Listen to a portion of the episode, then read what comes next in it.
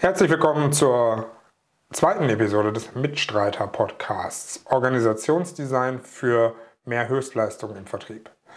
Heute geht es um das Thema die Führungskraft als Coach und warum diese Aufforderung an Führungskräfte nicht nur unfair ist, sondern nutzlos bis schädlich.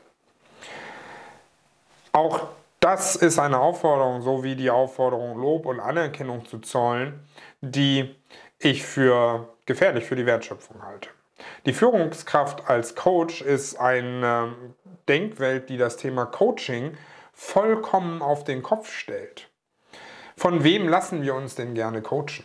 Doch von Menschen, die wir wegen ihrer Fachlichkeit anerkennen, die unabhängig sind, von denen wir unabhängig sind, bei deren Kritik Lob oder Lob oder Feedback oder deren Rückmeldung über unser Handeln es nicht so sehr darauf ankommt, das dann auch sofort anzupassen, sondern das zu durchdenken, was sie uns sagen. So, und jetzt kommt die Führungskraft ins Spiel. Die Führungskraft, die coachend tätig sein soll. Die Führungskraft, die ihre Mitarbeiterinnen und Mitarbeiter coachen soll. Du als Vertriebsleiter, Vertriebsleiterin, CSO oder CEO bist aufgefordert, deine Mitarbeiterinnen und Mitarbeiter zu coachen. Und jetzt kommt auch wieder das Thema Macht ins Spiel. Deine formelle Macht, die du nun einmal hast in einer hierarchisch geprägten Organisation. Du bist der Vorgesetzte oder die Vorgesetzte deines Mitarbeiters, deiner Mitarbeiterin. Und hast damit Macht darüber, wie dieser Mensch im Unternehmen gesehen wird. Was er für Projekte an die Hand bekommt, wie viel Geld er verdient, wer die nächste Beförderung bekommt und so weiter. Und damit ist schon mal das Thema Unabhängigkeit des Coaches, der coachenden Führungskraft von der Arbeit des zu coachenden Mitarbeiters nicht gegeben.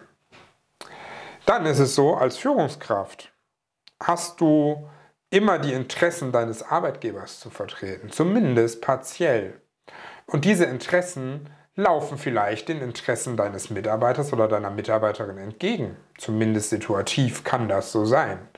Und damit gerätst du in einen Interessenskonflikt. Was willst du einem Menschen raten als Coach? Wie willst du einem Menschen als Coach helfen, der vielleicht widersprüchlich zu den Zielen deines Arbeitgebers handelt oder dessen Überlegungen darauf gegebenenfalls hinauslaufen können. Das kann nicht funktionieren und das spüren Menschen. Deine Mitarbeiterinnen und Mitarbeiter sind nicht doof.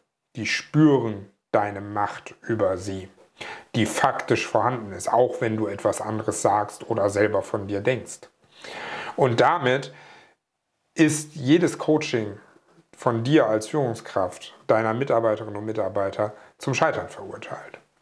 Wenn du der Meinung bist, deine Mitarbeiterinnen und Mitarbeiter brauchen Coaching, dann sprich sie darauf an. Gebe ihnen die Möglichkeit, sich einen Coach zu suchen. Jemanden, mit dem sie in den Austausch gehen können, mit dem sie ins Sparring gehen können, mit dem sie ihre Gedanken austauschen können. Aber begehe nicht den Fehler, dass du deine Mitarbeiterinnen und Mitarbeiter coachen möchtest. Auch wenn das modern ist, augenscheinlich, auch wenn die Führungskraft als Coach, der Leader oder die Leaderin als Coach ihrer Mitarbeiterinnen und Mitarbeiter irgendwie einen tollen Anstrich hat, ist das nichts anderes als Hierarchiedenken und Ausüben von Macht über Menschen. Und das ist im Kontext der Arbeit, die uns heute häufig begegnet, im Kontext der echten Probleme, die wir lösen müssen im Unternehmensalltag, fatal. Also sorg dafür, wenn du der Meinung bist, Kolleginnen und Kollegen, Mitarbeiter oder Mitarbeiterinnen brauchen Coaching, sie darauf anzusprechen, ihnen die Möglichkeit zu geben, sich einen Coach zu suchen und lass die Finger von der Coaching-Praxis als Führungskraft. Deine Aufgabe als Führungskraft ist es, Rahmenbedingungen für Gelingen zu setzen. Die Höchstleistung in deinem Vertrieb zu ermöglichen, die eh schon da ist, indem du die richtigen Praktiken und Strukturen anwendest. Und nicht alles bei dir abzuladen und davon auszugehen, dass du für alle Problemstellungen der oder die richtige Person bist. Ja, auch jetzt gilt, Kurze Folge, kurzer Impuls zum Nachdenken. Ich freue mich über dein Feedback. Ich freue mich über Themenanregungen von dir. Ich freue mich darüber, von dir zu hören, welche Interviewpartner du gegebenenfalls in diesem Podcast einmal begrüßen möchtest. Und ähm, ich freue mich darauf, von dir zu hören, was dieser Impuls mit deinem Handeln als Führungskraft, mit deinen Rahmensetzungen für dein Unternehmen gegebenenfalls gemacht hat.